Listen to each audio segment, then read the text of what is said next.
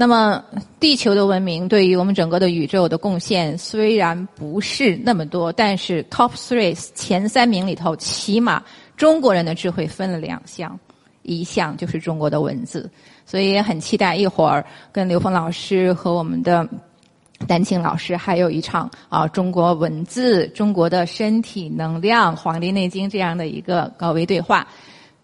第一项文字，文字是会发光的。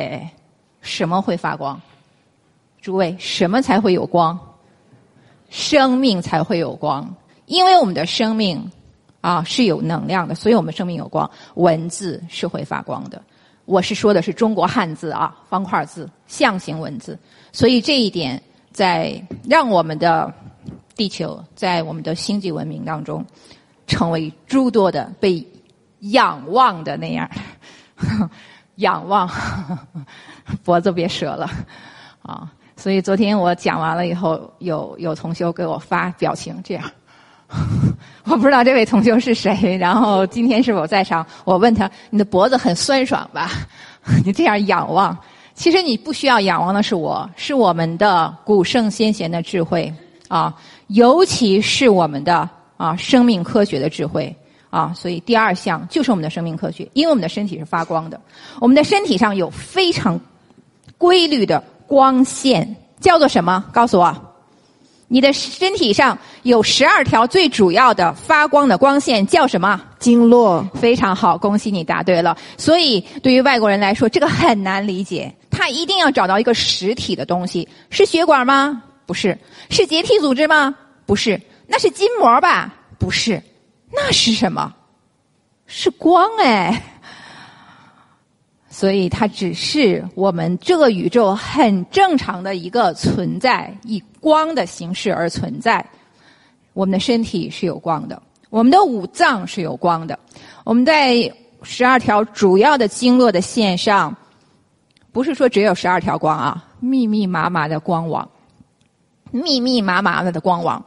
呃，除了经脉，还有络脉啊，只是说这十二条稍微明显一点。那么道家，我修道家二十年，道家讲的这个脉，比中医讲的脉还要细。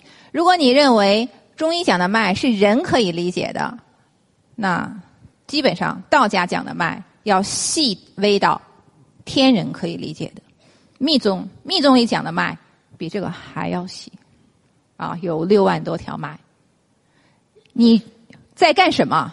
你不是在修炼你的气脉、明点，你是在获取宇宙生命的大数据。每一个脉上运转的方式，有很多很多的小点点。告诉我，你的身体上发光的脉上的小点点叫什么？穴位。恭喜你答对了，给自己鼓鼓掌，鼓鼓掌，来鼓鼓掌。所以，我昨天有讲，我们的身体是无比的神圣的，因为我们的身体是被很多很多的外星生命无比仰慕的。我们的身体到底是怎么来的？到现在也没有人知道。有一种说法说上帝造的，你们相信吗？不相信。为什么不信呢？你造一个给我看看，能造的比这个更完美吗？还有一种说法，说是女娲娘娘造的。他为什么不说他是猴变的呢？你相信吗？你不相信是造的，相信是变的，是吧？什么变的？猴变的。这是最黑暗的一种说法，否认你的生命的圆满、本自清净、本自具足。这是最 low 的一种说法。你如果相信你的生命是猴变的，你不会被他负起百分之百的责任，你不会去探讨他的生命为什么会发光？哎，这个光哪来的？跟谁去映照？跟哪一个天体去映照？所以我们的身体是无比的神圣的，它是按照我们的宇宙能量，按照我们的时空关系，按照我们的天体能量。完全的复制和投射来的。你记住这个结论就 ok 了。至于说它是谁造的还是谁变的这不重要。但是重要的你知道你真的很了不起。